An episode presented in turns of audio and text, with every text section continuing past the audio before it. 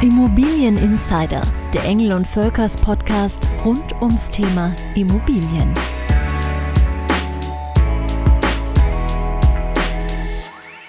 Arm, aber trotzdem sexy. So beschrieb ja einst der damalige regierende Oberbürgermeister Klaus Wowereit unsere Hauptstadt Berlin.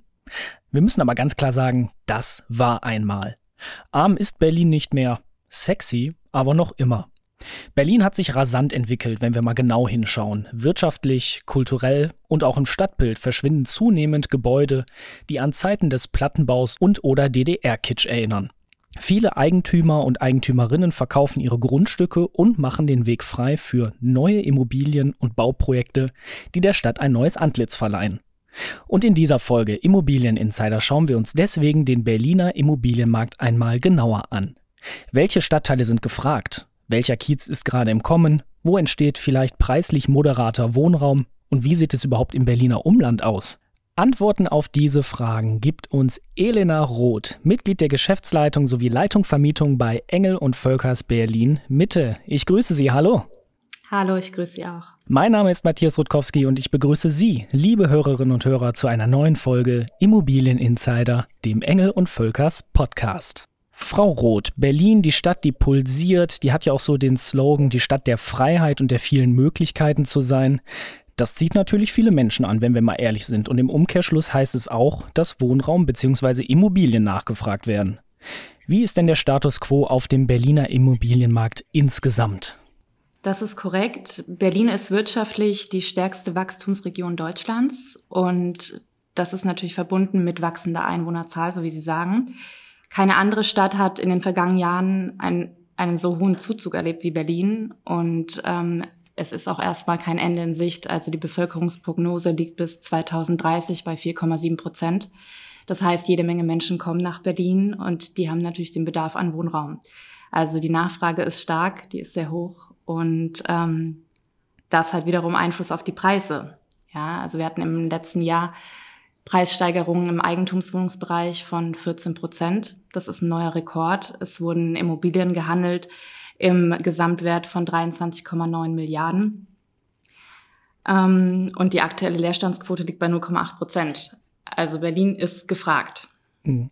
Ja, Berlin ist gefragt. Lassen Sie uns da noch mal ein bisschen genauer reinschauen. Sie sprachen eben von diesen 14 Prozent Preissteigerungen, von 0,8 Prozent Leerstandsquote. Das klingt schon mal ziemlich stark nach einem ziemlich nachgefragten Immobilienmarkt. Unterscheidet sich denn jetzt die Hauptstadt eigentlich von den Gesamtentwicklungen des deutschen Immobilienmarkts oder ist das eher, sag ich mal, so im allgemeinen Mittelfeld? Ähm, die Preise in Berlin waren verglichen zu anderen Städten sehr lange sehr niedrig. Inzwischen haben aber auch viele internationale Investoren als attraktive Anlage erkannt und das Preisniveau passt sich dahingehend an. Berlin ist unfassbar dynamisch und international und einige sprechen ja auch von Europas Silicon Valley, weil eben sehr große Firmen wie Tesla, Amazon, Google, Zalando große Standorte nach Berlin verlagern.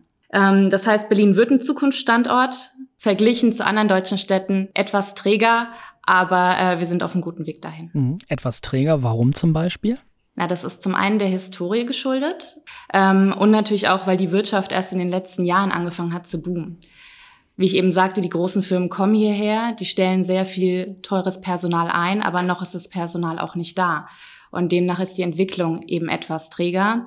Dazu kommt, dass die Berliner Speckgürtel, wie man so schön sagt, ähm, auch noch Preise bieten für circa 5000 Euro auf den Quadratmeter. Also da kriegt man noch Eigentum für. Ähm, wenn man das mit München vergleicht, da sind wir natürlich schon beim Doppelten. Mhm. Lange Zeit war ja Berlin preislich sehr moderat. Sie haben es ähm, angesprochen. Was waren denn so Gründe dafür? Na, wie ich eben sagte, es ist zum einen natürlich auf die Geschichte zurückzuführen. Es gab lange kein Eigentum in Berlin. Ähm, die Bauentwicklung hat in den letzten Jahren verstärkt zugenommen. Das sind so die Gründe. Dann gucken wir mal aufs ganz große Ganze. Sie haben ja zum Beispiel auch schon den Speckgürtel oder das Umland angesprochen. Tesla ist ja auch schon gefallen im Brandenburger Raum. Ein sehr großer Arbeitgeber, der natürlich auch wieder Leute zieht.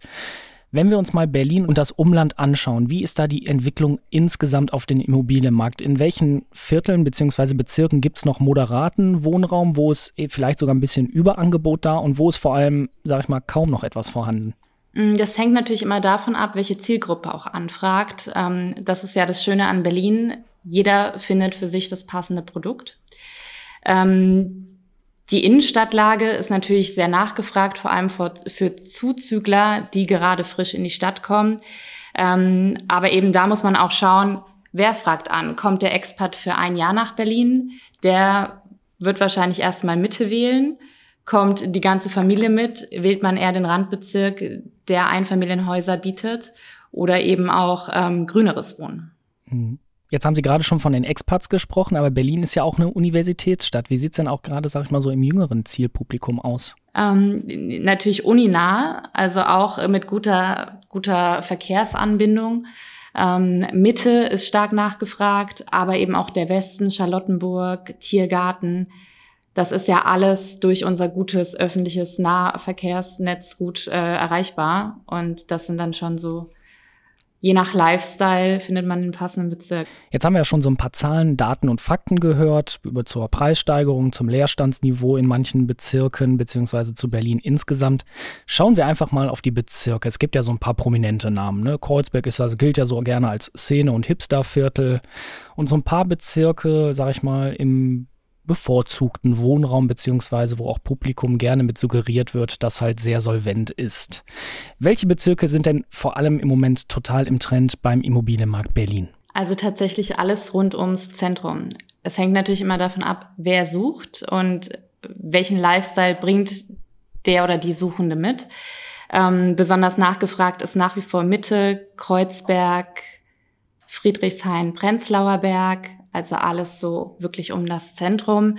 Ähm, es gibt aber auch den designaffinen Kreativen, der sagt, ich ziehe in ein Haus mit DDR-Baugeschichte und baue mir da komplett die Etage um, habe freigelegte Betonwände und ähm, genieße da die, äh, die Sicht. Das gibt's natürlich auch, ähm, besonders nachgefragt, aber schon die zentralen, die zentralen Bezirke. Hm.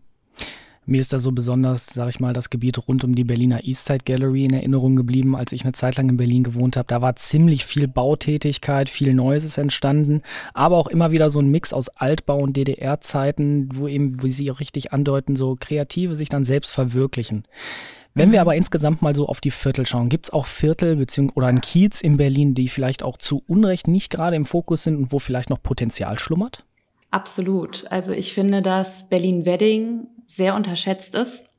Es ist auch ähm, teilweise sehr verrufen, was recht schade ist. Ähm, der Wedding war ganz lange ein Arbeiterviertel in Berlin und ähm, hat aber dadurch eben den Vorteil, dass es sehr viele industrielle Lofts gibt, die zu Wohnraum umfunktioniert werden können und trotzdem die Nähe zur Mitte bieten. Also Wedding gehört zur Mitte und ich denke, dass Wedding auf jeden Fall ein sehr unterschätzter Bezirk ist und ähm, es da noch guten Wohnraum gibt zu moderaten Preisen mhm. aktuell.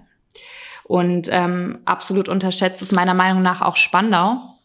Spandau ähm, liegt im Westen der Stadt und gehört seit Anf den frühen 20er Jahren zu Berlin. Viele sprachen immer noch von Spandau bei Berlin und akzeptieren Spandau so gar nicht als Bezirk und wenn wir es aber mal geografisch betrachten, liegt Spandau auch nur 20 Fahrminuten vom Kudamm, also vom Kurfürstendamm entfernt und ist somit auch nicht weiter weg als Mitte. Spandau hat unfassbar schöne Wasserstraßen, eine Altstadt mit äh, Fachwerkhäusern und bietet wirklich auch sehr viel Charme. Und ich denke, dass das auf jeden Fall Potenzial bietet und ähm, auch nochmal so ein kleiner Geheimtipp ist. Mhm. Ja, ich kenne auch so ein paar Berliner und Berlinerinnen, die gerne sagen, Spandau ist nicht Berlin, aber wie Sie auch richtig sagen, wenn man sich dieses Viertel mal genauer anschaut, dann merkt man schon, wow, da schlummert echt so viel Potenzial drin. Und dadurch, dass es eben so unterschätzt ist, ähm, gibt es natürlich da auch noch sehr viel Immobilienangebot. Mhm. Ja, Stichwort Immobilienangebot. Wie steht es denn insgesamt um die Bautätigkeit in der Hauptstadt? Ich war jüngst auch wieder da, bin mit dem Zug reingefahren und äh, sehr, sehr oft ist das Stadtbild punktuell, aber wenn man es aufs große Ganze bezieht, eigentlich fast flächendeckend noch ja, mit Baukränen versehen. Das suggeriert natürlich, da ist viel im Entstehen. Wie ist denn da im Moment der Status quo bei der Bautätigkeit in der Hauptstadt? Laut Statistischem Bundesamt wurden letztes Jahr, also 2021, 18.716 Wohnungen genehmigt. Das ist weniger als im Vorjahr. Das hängt natürlich auch mit den höheren Baukosten zusammen, ganz klar.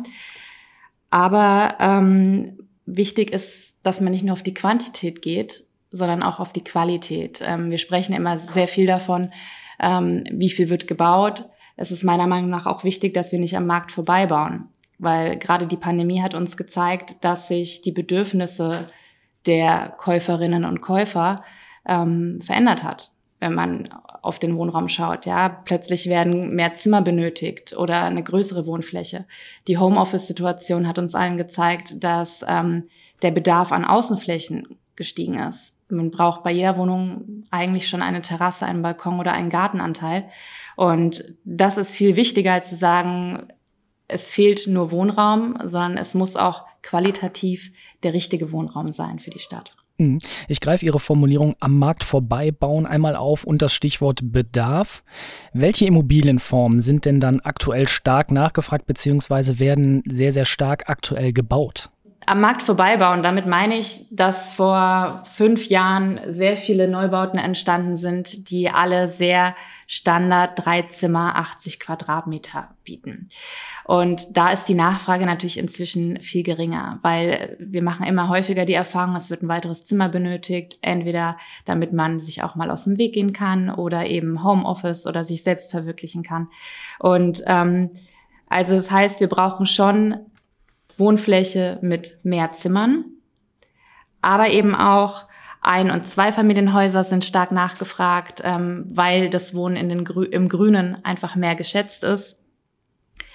Aber im Großen und Ganzen lässt sich sagen, dass in Berlin schon jeder fündig wird und jeder für sich das passende Produkt finden kann. Mhm das passende Produkt finden. Das zeigt ja auch so ein bisschen auf, sag ich mal, Großprojekte hin, auf Zukunftsprojekte. Stichwort würde ich da jetzt einfach mal in den Raum werfen, ehemaliger Flughafen Tegel. Als ich zuletzt auch da war, stand da ein ganz großes Schild, hier entsteht neuer Wohnraum, hier entsteht ein Quartier, eine sehr, sehr große Vision. Was ist denn generell über so Zukunftsprojekte in der Hauptstadt zu sagen? Welche schillernden kommen da auf uns zu und werden den Markt vielleicht auch ein bisschen verändern? Die Siemensstadt in Berlin-Spandau sind wir wieder beim Thema. Das ist äh, ein sehr spannendes Projekt. Das ist ähm, ein ehemal oder es ist ein Industriegebiet. Und seit über 100 Jahren wird da wirklich nichts anderes gemacht als produziert und gearbeitet. Das sind insgesamt 76 Hektar, die komplett transformiert werden sollen und bis 2035 ein neues Quartier bilden sollen. Ähm, der Campus Weißensee Sie sprachen vorhin die Studierenden an, der ist auch in der Entwicklung. Da wird die Hochschule ausgebaut und es wird auch Wohnraum für Studierende geben. Da ist, glaube ich, der Zeitplan bis 2025 in etwa. Und ähm, das Herzstück der Stadt aktuell, wie ich persönlich finde, die Europa City, direkt am Hauptbahnhof. Das sind 40 Hektar, komplett zwischen dem Humboldthafen und der Heidestraße. Das ist ein super spannendes Projekt. Das war ganz, ganz lange lag das Land wirklich brach und war als Niemandsland bekannt. Und ähm, jetzt inzwischen haben sich sehr große renommierte Unternehmen dort niedergelassen, wie zum Beispiel die KPMG oder SAP. Und insgesamt entstehen da 3000 neue Wohnungen.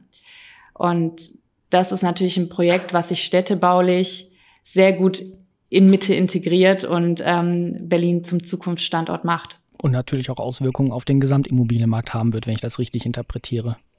Absolut. Lassen Sie uns noch einmal ganz kurz auf dieses Stichwort Internationalität eingehen. Sie haben es auch angesprochen, Berlin ist interessant bei ausländischen Investorinnen und Investoren. Ähm, merken Sie das denn auch konkret bei Engel und Völkers und wenn ja, in welchen Immobilienbereichen vor allem?